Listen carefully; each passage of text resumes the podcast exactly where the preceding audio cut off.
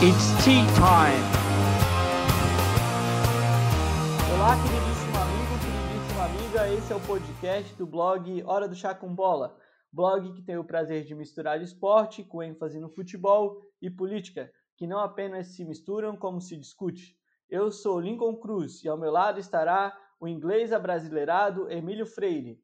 Na nossa 16ª conversa falaremos sobre apito final.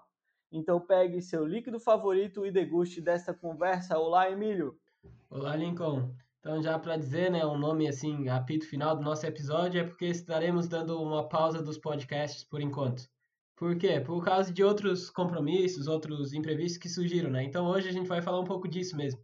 Dos imprevistos que mudaram a história, que mudaram o caminho, né? O que seria se, por exemplo, o PSG tivesse ganhado a final da Champions League semana passada? O que seria se o coronavírus não aparecesse?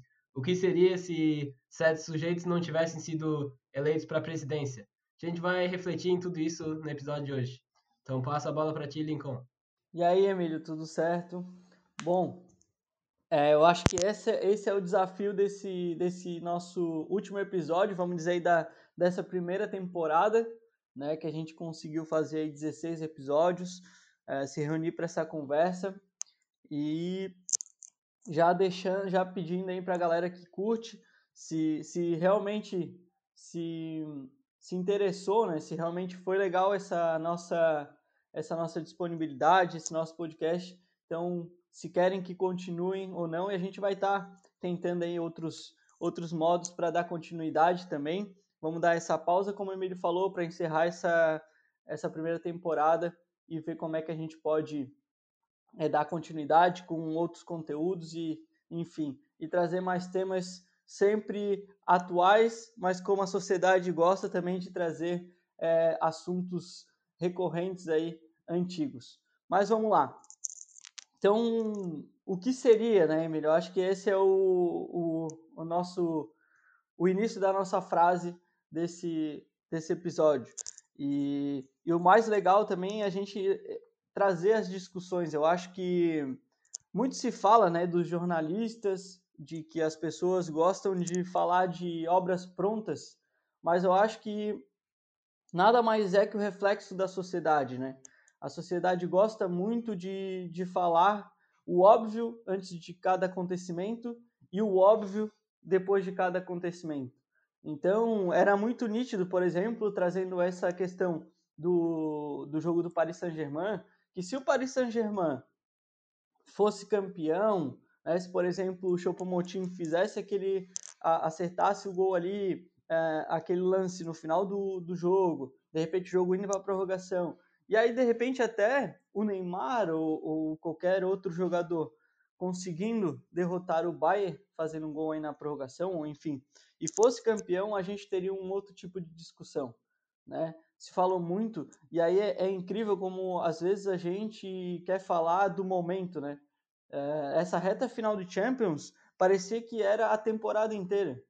Então, será que realmente os jogadores, por exemplo, será que o Neymar realmente fez uma temporada, né, para as discussões de ser melhor do mundo? Para mim, no caso, o Mbappé fez uma temporada muito melhor. Jogou até mais jogos, teve uma influência maior e e as discussões parecia que, aliás, essa discussão do Neymar ser melhor do mundo é uma discussão que cansa aqui no Brasil, né? A gente é necessário, parece sempre eleger um, um cara para ser o, o, jogador brasileiro, o cara brasileiro ali. Então, mas que tipo de discussões nós teríamos, né? Será que a gente, muita gente fala não, porque por mais que já, já antes do que eu vou falar, já deixar que aqui não, a gente não defende bandeira de partido A, B ou C ou qualquer outra coisa. É, mas se fala assim, ah, será que o, se o Haddad vencesse essas eleições, será que o Brasil não estaria pior do que está hoje? Olha, eu acho que seria difícil estar pior do que está hoje. Né? Embora é, a gente tenha um, um sujeito, vamos dizer assim, na, na presidência, né, um miliciano aí na presidência, e o cara consegue cada dia piorar a crise dentro do, do país. Né? Então, mas só pelo fato de você não ter um cara negacionista ali, um cara que pelo menos é, não se negaria a dizer que existe uma pandemia, não, não traria a, a pauta assuntos que não é que não tem necessidade no momento, é, eu acho que a gente já estaria um passo pelo menos à frente do que a gente está hoje. Pô, Lincoln, e eu acho que o que tu falou aí no começo da tua fala, né, de apontar o óbvio, é muito nítido, assim, e esse episódio é quase que utópico, né, no sentido de sonhar com o que poderia ser, mas é necessário também, as utopias são, de certa forma, necessárias, e as pausas também são necessárias, né, tem um termo do, do Humberto Eco, da antibiblioteca, que a gente se forma tanto pelo que não lê quanto que, pelo que lê. E a gente se forma tanto pelas pausas quanto pelo que a gente faz, né? Eu acho que é por aí. Então, é necessário essa pausa, né? Porque falar do que já tá é muito fácil. Falar do que já tá, do óbvio, é só, é só dizer, já tá aí. Mas e aí, como é que a gente reflete sobre outras coisas, né? Como é que a gente muda as coisas da forma que está, né?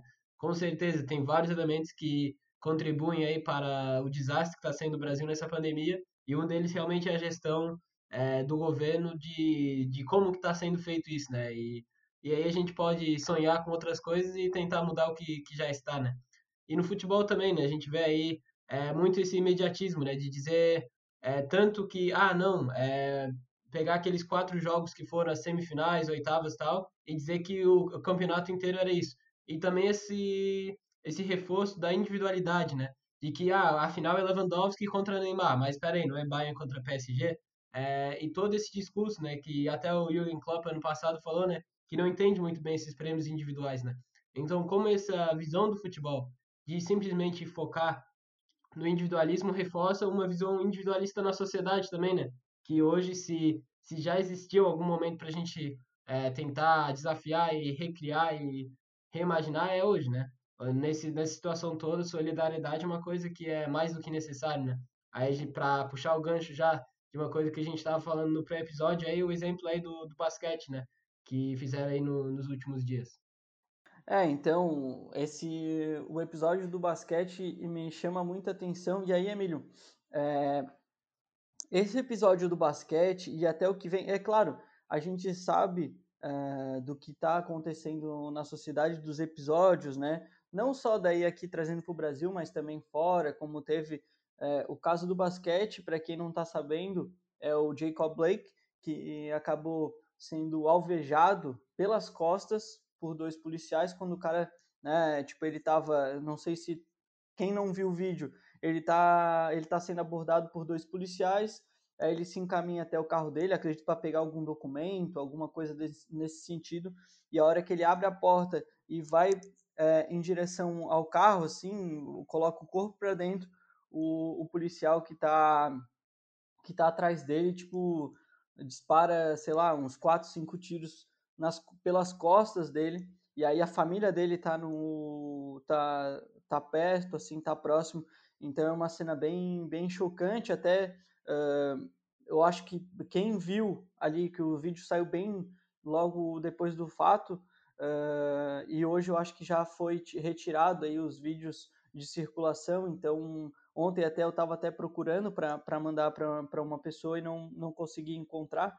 Mas então, esse foi o fato. E aí, é, o, ele está em estado grave, né, com a, da cintura para baixo paralisado, não sabe ainda se vai voltar a mexer, é, a ter movimentos. Então a NBA pegou, a NBA já está né, muito forte nisso aí, né, com o, o mantra ali do, do Black Lives Matter.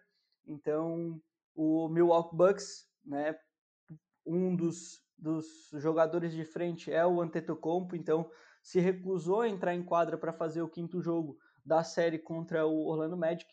E aí os outros jogos na sequência, se eu não me engano, até o último jogo de ontem era do Lakers. E, enfim, além do Bucks, mais os, os dois jogos posteriores também não, não teve. Então a NBA está batendo muito forte nisso. E aí a gente chama atenção, né, para essa questão de que, assim, como a sociedade, apesar de ainda estar tá acontecendo aberrações assim, mas como é, é, importante toda essa visualização, né? Eu acho que esse... Porque antes, sem a internet, aí a gente traz também aquele papo que a gente teve sobre a internet, como ela, ela tem um, um, poder né, de tipo de bater, mas ela também dá esse poder de desconstrução. Se fala muito agora, né? Do sou um racista em, desconstru, em desconstrução, sou um machista em desconstrução. Então, tipo, como a internet também ajuda a ter essa visualização e as marcas elas se empenham para que essas coisas não aconteçam. Aí a gente entra num outro ponto de discussão se, se é por algum motivo é, de realmente a marca se empenhar ou se é apenas pela visualização. Mas o importante é que esses movimentos eles ganham muito, muita força com essa visibilidade. Então, quando você vê uma NBA sendo paralisada, né, é, é, tipo, isso, isso é muito, é muito forte, muito, é muito significativo para essas causas, né? Ganha muita força. Então você vê, por exemplo, jogadores como o LeBron entrando é, para o jogo com um boné, né, é, contra o Trump. Então tudo isso é, é importantíssimo. Eu acho que, que que dá uma visão também do, da importância de como a gente pode ter uma força maior agora com essas causas que é, por exemplo, o racismo que é inconcebível, né? E essas utopias, né? Até ah, muita gente fala da utopia relacionada ao socialismo ou ao comunismo, né? E embora tipo a maioria das pessoas que colocam a utopia que odeiam o comunismo sejam pessoas cristãs. Então aí já uma hipocrisia ou um má entendimento da religião que essas pessoas seguem, né? Então, enfim, são essas discussões e até, Emílio, tu, tu colocou ali a questão também, só para finalizar essa minha fala, do Bayern e do Paris Saint-Germain, e se realmente, e se não tivesse acontecido o 7 a 1 da Alemanha e Brasil? Né? Será que se não fosse um resultado assim tão expressivo, ou então se o Brasil conseguisse ali de maneira utópica vencer é, a Alemanha, será que a gente teria toda essa movimentação no futebol brasileiro? Ótima pergunta, e eu acho que eu vou deixar aí para os nossos ouvintes, né? Porque primeiro já vou jogar essa bucha para frente, que é difícil demais de responder, e segundo que isso só destaca, né? Como a gente não pode pegar um fato isolado e dizer, não, isso só aconteceu por causa disso. É tantas coisas que constroem, né? A gente falou muito nos últimos podcasts do livro do Gol da Alemanha, e mostra que desde os anos 90, essa construção da Alemanha vencedor da Copa de 2014 já estava acontecendo. Não é uma coisa isolada que, ah, deram sorte, né? E aí, nesse movimento do basquete, né, a gente vê que o Lilian Thuram também, o jogador francês, já falava no, lá pela década de 2000, né, que o racismo seria muito mais fácil de resolver se ao jogador ser xingado, em vez dos companheiros insistirem em ficar em campo, saíssem juntos, né? Eu acho que o basquete está conseguindo fazer esse movimento, né? Além dos outros movimentos que tu, tu falou, né, que a gente está aprendendo e já está na hora, né, a gente vê aí o impacto das redes sociais aí da, da, eleição do Trump, da eleição do Bolsonaro, do próprio Brexit na Inglaterra, no Reino Unido, né? E agora que a gente está com, com, começando a conseguir fazer esse ativismo digital, vamos dizer assim, ou esse ativismo pela internet de forma eficiente, né? A gente já teve vários movimentos, o hashtag MeToo, hashtag Black Lives Matter, que é, é debatível assim se realmente funcionou ou não. E nos últimos dias, né, a gente teve a mensagem presidente arroba Jair Bolsonaro, por que, que a sua esposa Michele recebeu 89 mil reais do, do Queiroz, né? E aí a gente entra nesse ponto, né? De tantas pessoas fazendo esses tweets e quase que imitando um efeito de robotização, né? E como que agora que a gente está aprendendo a realmente combater essas coisas de outras formas, né? E até teve um, um cara que estuda essa área, o Fábio Malini, que ele fez um gráfico sobre todos os tweets direcionados para o Bolsonaro, né? Então é bem interessante a gente aprender a usar essa, esses meios, né? E, e também para além disso, né? Eu, eu acho que é por aí. É, e o, a questão ali do, dos haters, né? Tipo, é, é, já, já é uma coisa, tipo, da sociedade, né? Ou do ser humano. às vezes a gente é elogiado por 50 pessoas e duas falam mal de um, sei lá, de qualquer situação que a gente vai fazer e a gente dá mais importância para essa situação, né? Uh, é claro que sempre vai ter o caso recente da, da, da menina que, que foi, né, que teve aquele estupro, meu, tipo, chega a ser revoltante até de falar, né? Mas mais revoltante ainda das pessoas que, que que, que, que, que, falaram que a culpa era da menina, ou que tipo, ah, não, pô, foi, foram quatro anos, como é que ela, ela tava... Teve um padre que chegou a falar que a menina gostava daquela situação.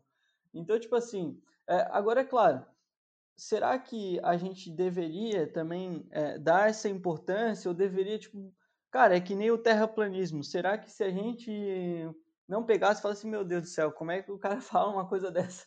Tipo, ainda em 2020, então, chegar e simplesmente esquecer o fato do cara ter falado uma aberração dessa e a gente dá importância a coisas e dá um, um mantra, uma força realmente a coisas que a gente que a gente que, que realmente fazem sentido. É claro que aí a, a, as, a, tem alguns comentários e algumas coisas que acontecem que a gente é tão é uma aberração tão grande que a gente fica espantado, então acaba ganhando uma uma repercussão muito grande, a gente acaba dando uma importância muito grande, mais até do que aquilo que que, que é o óbvio, né? Então, essa discussão dos haters também, e, e, e aí eu coloco né, para a questão uh, também do, do Jair, né? Porque, cara, uh, é incrível ainda, mas tem pessoas que, que, que, que, apoiam o cara de, de qualquer maneira, sendo que o cara, tipo assim, uh, eu não sei se é por orgulho, eu não entendo ainda essa situação, mas, uh, tipo, eu, eu, gostaria até de, de, de saber o, o porquê disso, sabe? O como acontece isso. Uh, tudo bem que é um fenômeno que talvez estava guardado lá na sociedade, em, em, em, pessoas da sociedade, né? E aí elas conseguiram botar para fora esse sentimento delas, mas eu entendo esse processo. Só que, tipo assim, tem coisas que não dá. Então, tipo assim, ah, contra a corrupção e, e, e, e aí o cara, tipo, é escancarado aí. É, e até uma coisa que chamou atenção, né, que a gente tem que falar, é, mais uma vez, a gente não tem bandeira de partido, mas a, questão ali do PowerPoint do Dallagnol. Primeiro que aquele PowerPoint, se a gente colocasse aquilo ali numa no, em qualquer trabalho de faculdade a nota seria zero, né? Porque é um, uma aberração aquele, aquele PowerPoint. E o cara conseguiu é, anular ou tipo que o fosse prorrogado o julgamento do PowerPoint por 42 vezes. Eu vou repetir o número, 42. Não foi uma nem duas, ele prorrogou 42. Então, meu amigo, se tu tem uma tese que realmente aquela tese é verdadeira, qual é o problema de tu chegar e falar, não, cara, tá aqui, ó. Eu não preciso adiar por 42 vezes. É igual aquele aluno que, tipo, não quer fazer a prova e, tipo, porque não sabe a matéria, tem preguiça de estudar, ou tem, ou, tipo, começou a falar aberração. E, e é, são as pessoas do terraplanismo, né? São as pessoas que acreditam em, sei lá, qualquer coisa nesse sentido. Então, são, são momentos complicados, mas tem movimentos aí que, que nos dá esperança. Caraca, essa do 42 vezes eu não sabia. E com certeza, se eu fosse adiar um jogo de futebol 42 vezes, uma prova da faculdade, da universidade 42 vezes, ah, na terceira vez já ia chegar e iam dizer, né? Não, então não vai rolar, mas o cara tem que ser bom para conseguir fazer isso 42 vezes, né? E aí, para entrar um pouco né, nessa relação, a gente vê muito um, uma relação de fanatismo, né? Com, com essas eleições e tudo mais. E até tem um artigo muito bom da Letícia Cesarino, que é antropóloga, é sobre o, a era do populismo digital. E ela fala como essa, esse efeito das redes sociais fazem as pessoas se sentir o 12 segundo jogador, né? Sentem próximo desse, desses sujeitos que estão no poder e que sentem realmente, né, como um torcedor, né, contra o bom contra o mal. Ou você está no lado do meu time ou você não está, né? E tem muito essa relação de, de torcida, né? Então, a partir do futebol também olhando para os torcedores e como defendem veemente seus times, que eu acho que é uma coisa que inclusive melhorou, a gente tem menos e menos disso, mesmo com essa polarização da internet, a gente consegue meio que estudar um pouco desses fenômenos, né? E aí, para dizer um pouco né, dessa relação da, da democracia e, ah, todo mundo tem opinião, é liberdade de opinião que colocam, né? Cara, se todos acreditam que a Terra é redonda e tem dois que acreditam que a Terra é plana, não é democracia tu colocar em discussão uma pessoa da Terra plana e uma pessoa da Terra redonda, né? O Jonathan Wilson traz isso também no artigo chamado A Guerra contra a Verdade. E é bem por aí, né? A gente não pode simplesmente dizer que ah, é democrático porque todo mundo tem opinião, então todos podem falar, né? Não é bem por aí. E aí a gente vê também, né, nessa relação do racismo e tudo mais, até tem uma música do Fábio Braz onde ele coloca, né? E é, é debatível a primeira parte, mas a segunda parte é a certeza, né? que o racismo não está sendo agravado, está apenas sendo gravado, né? E com certeza, cada vez mais está sendo gravado, né? E, e como isso também é a forma de a gente conseguir movimentar, de conseguir mostrar o que está acontecendo, né? Porque antes podia até falar e sabíamos que acontecia, mas e aí a pessoa que tinha um viés para não acreditar que isso não era verdade falava: não, não, não acredito nisso.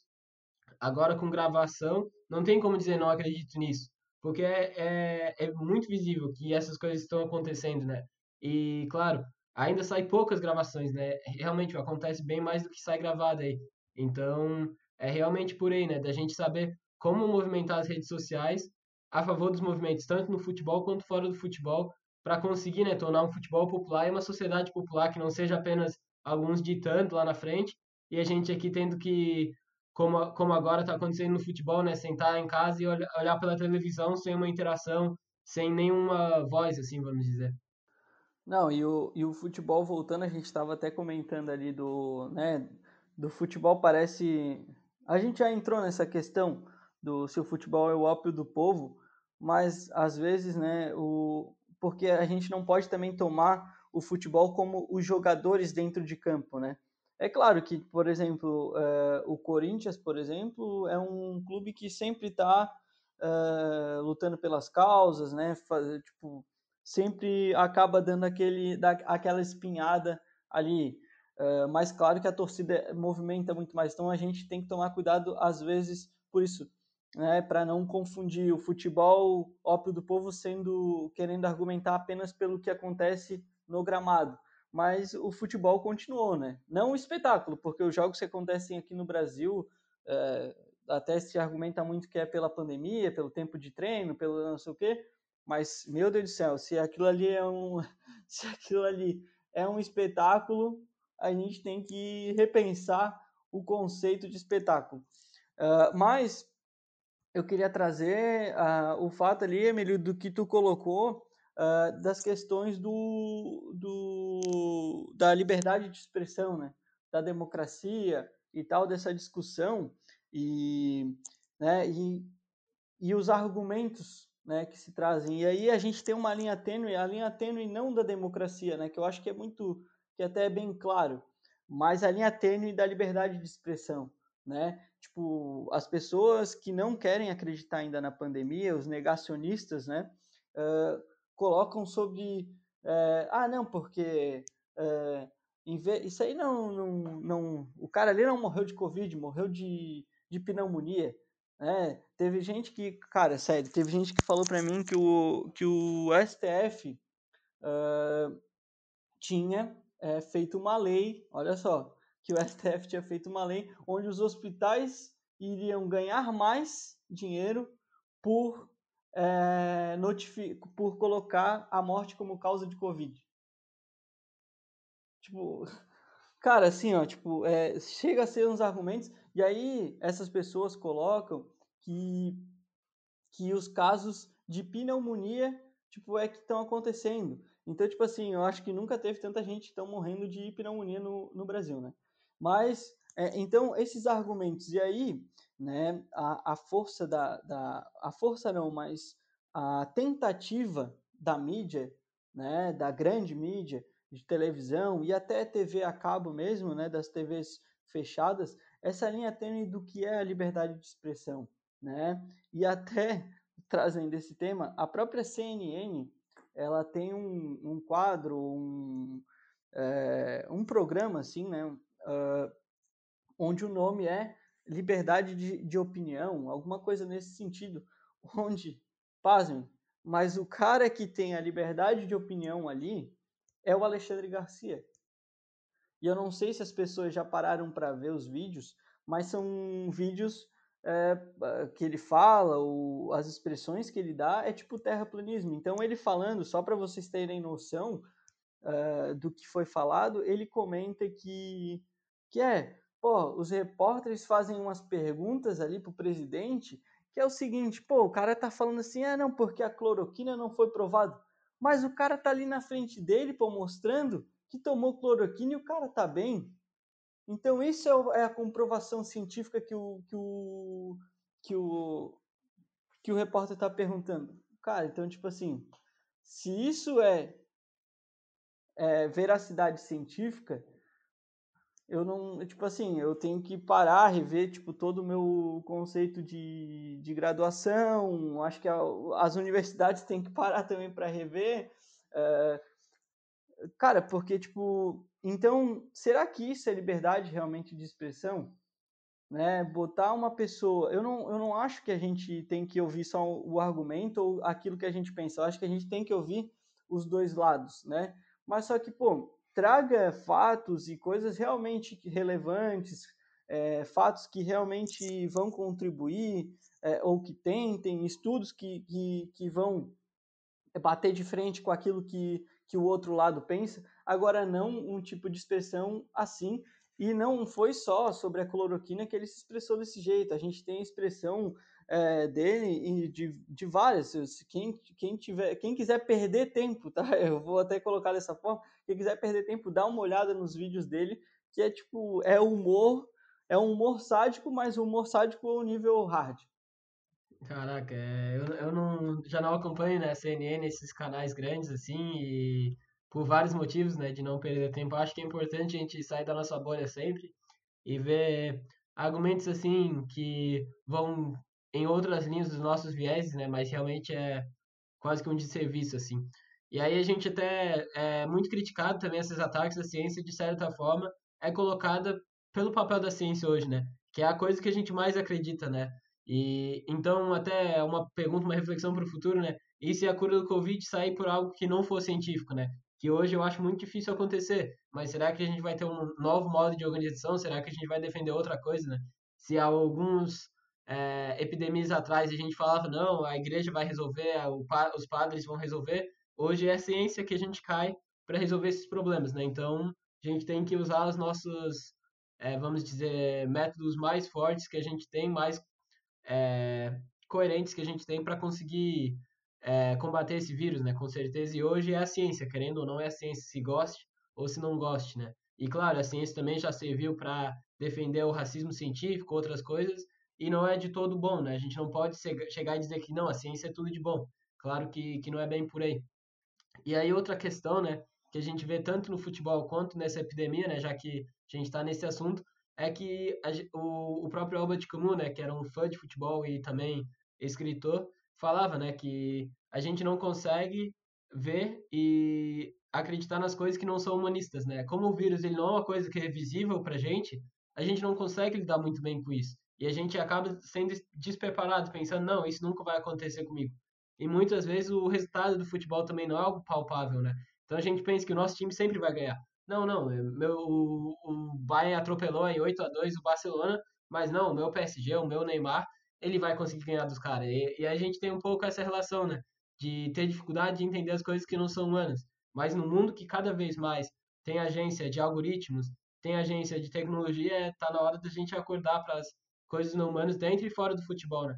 Se a gente for olhar agora para os resultados do futebol e dizer que a torcida não faz diferença no estádio, que todo esse preparo, que é muito fruto da tecnologia, não faz diferença, a gente está ou num saudosismo ou não olhando para o que está acontecendo, né? Eu acho que, que vai um pouco por aí, né? Da gente acordar para as coisas além do futebol, né? Tanto ver o futebol além dos 11 jogadores, mas tanto olhar para o mundo além de somente os humanos, assim.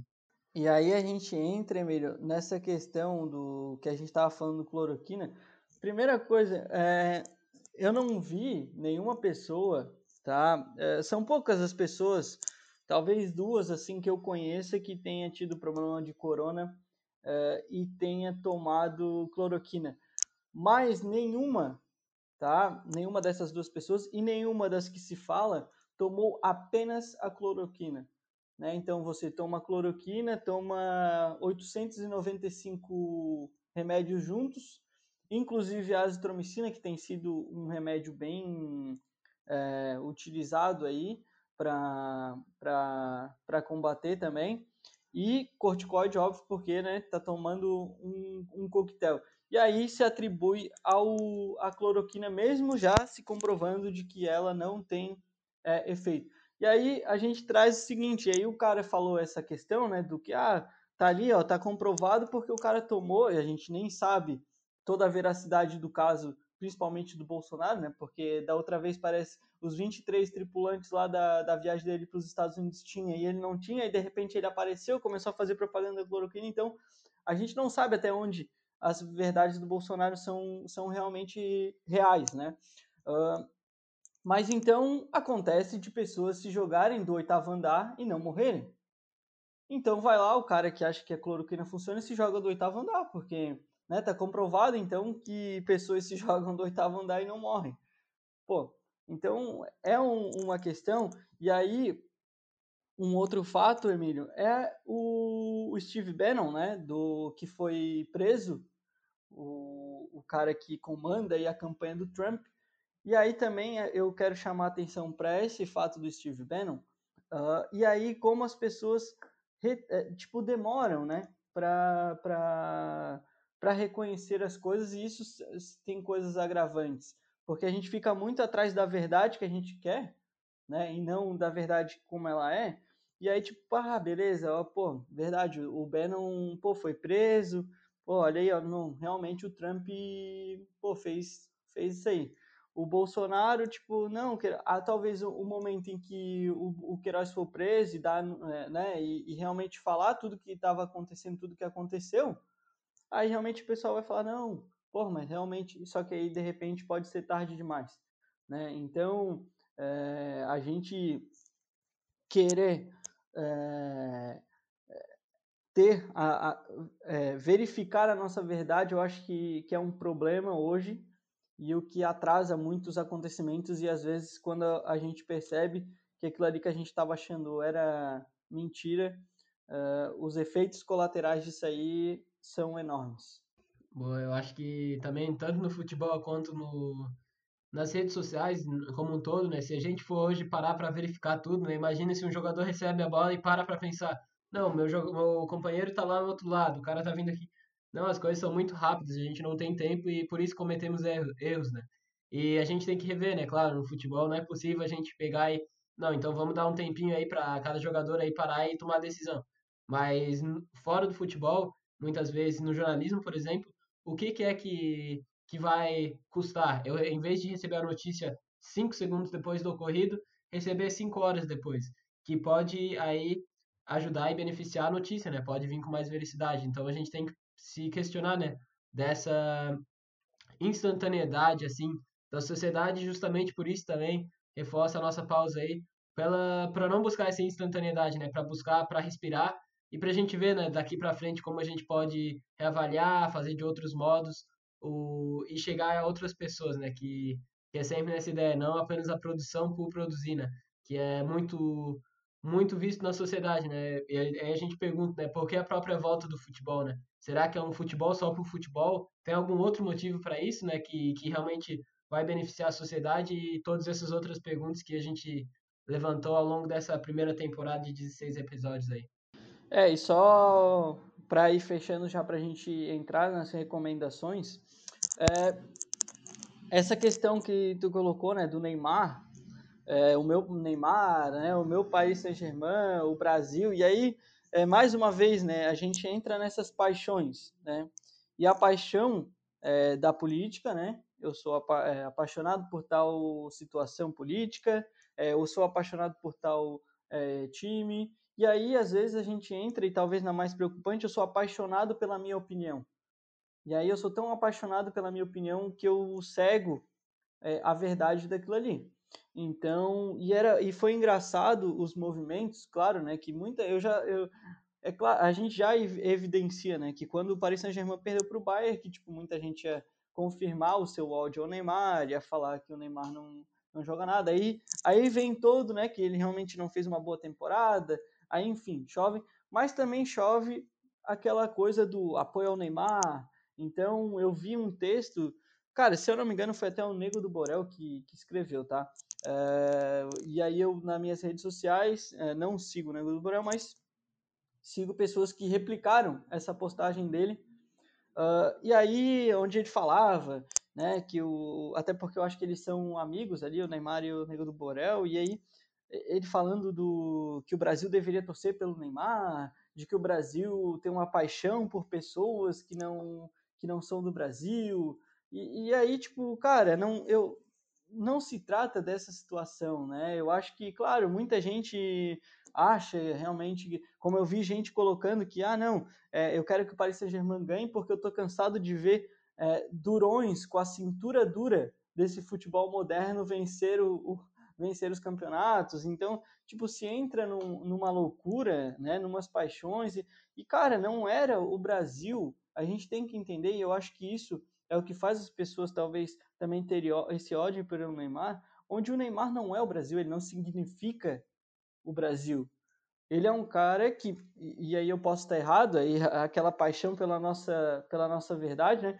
Mas é um cara que não joga pelo, não joga pelo time dele, não joga pelo país dele, ele joga para ele. O senti, tanto é que a gente não vê o Neymar falando assim, eu quero ser campeão de tal campeonato por causa do, do Paris Saint-Germain, pela cidade de Paris, ou eu, não, ele quer jogar para ser melhor do mundo. Ele está num esporte coletivo para ser, para ter o prêmio máximo individual. Então, acho que isso faz e, e, talvez ele com todo o talento e aí não é, a gente não discute. É óbvio que o Neymar é um grande jogador. Isso aí é óbvio, né? A gente não pode também é, falar que não, mas talvez o grande erro da carreira do Neymar seja esse: ele jogar num, num, num esporte coletivo, então ele que fosse jogar tênis, mas ele joga no esporte coletivo e quer prêmios individuais. Então, para mostrar, para reafirmar para os haters dele que ele pode, que ele é o cara isso, é diferente do que acontece, por exemplo, com o Jordan, né? E no, e no, no documentário, último que saiu sobre o Bulls, lá, o, o Super Bulls, né, do, do Jordan, do Pippen. Então, é, mostra o que o, o atleta e, e, como o Jordan ele tinha esse sentimento de, de, de poder, né, tipo, de, de querer ser o individual, de querer ser o maior da história, mas só que por trás ele tinha todo o sentimento e como ele puxava a equipe dele. Então eu acho que esse essa é a diferença, né? Então parar de achar que o Neymar é o Brasil, esses argumentos de que ah, o cara não é patriota porque porque tipo tá falando mal do Neymar ou coisa nesse sentido. Então é, é, é, é bem complicado, e tanto é que a gente ouve absurdos como foi aquela final Santos e, e, Barcelona do Mundial, onde achava que o Neymar ia arrebentar em cima do Puyol, de não sei o quê, e o, o, o, Santos não viu nem a cor da bola, né? Então, tipo, a gente também tem que parar de querer, tipo, achar que as nossas paixões entram dentro de campo, vamos colocar dessa forma, né? E aí, eu não sei se tu já quer dar alguma, algum comentário, se a gente já pode entrar aí nas nossas recomendações. Eu acho que sim, eu acho que só para destacar, né, que paixão ele já vem de uma coisa passiva, né? Então, quando a gente está com paixão, apaixonado, a gente tende a não ter uma ação, né? Então, é importante, né, a gente questionar essas paixões, né, e agir sobre elas. Claro, a gente pode ter paixões, é até bom, né? A gente diz normalmente estar apaixonado é uma coisa boa, mas ao mesmo tempo sempre questionando, né, nesse sentido. E aí, para é, como recomendação hoje, é, vou até fazer uma autorreferência né, de recomendação, que aí como a gente estava fazendo essa pausa, para a galera que só escutou agora, não escutou os outros episódios, voltar lá atrás, dar uma olhada. Também tem o blog do, do Hora do Chá com Bola, do Lincoln, que está sempre postando coisa lá. Eu até, é, alguns dias, escrevi um, um, blog País dos Futebols durante esse período de pandemia, né? E, e tá lá, né? Inclusive, o País dos Futebols é muito interessante, né? A gente pensar é, no, no Brasil como algo plural, né? Qual, qual o Brasil que o Neymar representa, né? Será que ele representa o mesmo Brasil que buscamos representar aqui ou, ou é outro, enfim. É, eu acho que é, é isso, Nico. Boa, Emílio. E a minha recomendação, na verdade, são duas. É, acabou, eu só teria uma, mas acabou vindo aí na minha cabeça com essa minha última fala, é, o The Last Dance, né? Do, do Chicago Bulls, documentário aí da Netflix, é, que é um. Nossa, é tipo para quem assim não é fã de basquete ou para quem é e não não conhece, né, a fundo ali o que foi o Jordan, toda a sua toda a sua movimentação cultural, né, do momento que ele jogou, enfim, cara, é tipo fantástico esse esse documentário, talvez o melhor documentário desportivo assim é, feito nas nesses nesses streamings. E a minha recomendação, a minha segunda recomendação, né, mas a principal é que é a reflexão. Eu acho que essa é a minha, essa é a minha recomendação uh, desse último episódio dessa primeira temporada. é, é, é, a reflexão. Reflitam, vamos refletir sobre os nossos pensamentos. É, tem também, é, escutem do, a música dos Detonautas, Carta ao Futuro, que é uma, uma baita música que eles fizeram. É, tipo, foi lançado recentemente, é uma outra recomendação também legal. Uh, mas para a gente refletir, reflitam sobre até essas ideias que a gente tem paixões, né? sobre as nossas paixões de ideias. Né? Então, vamos sempre botar um ponto de interrogação em tudo que a gente, em tudo que a gente acha que é verdade. Né? Então, é isso. Quero agradecer o Emílio por essa primeira temporada, por tudo que a gente conseguiu construir aí no, nesses episódios, essas reflexões, essas conversas que valem mais do que qualquer outra coisa, né? Esses, esses minutos ficou até um episódio, talvez o episódio mais longo que a gente fez até agora, mas vale a pena aí, foi, um, foi uma baita primeira temporada e, e é isso aí. Emílio, grande abraço e logo, logo estaremos aí juntos novamente.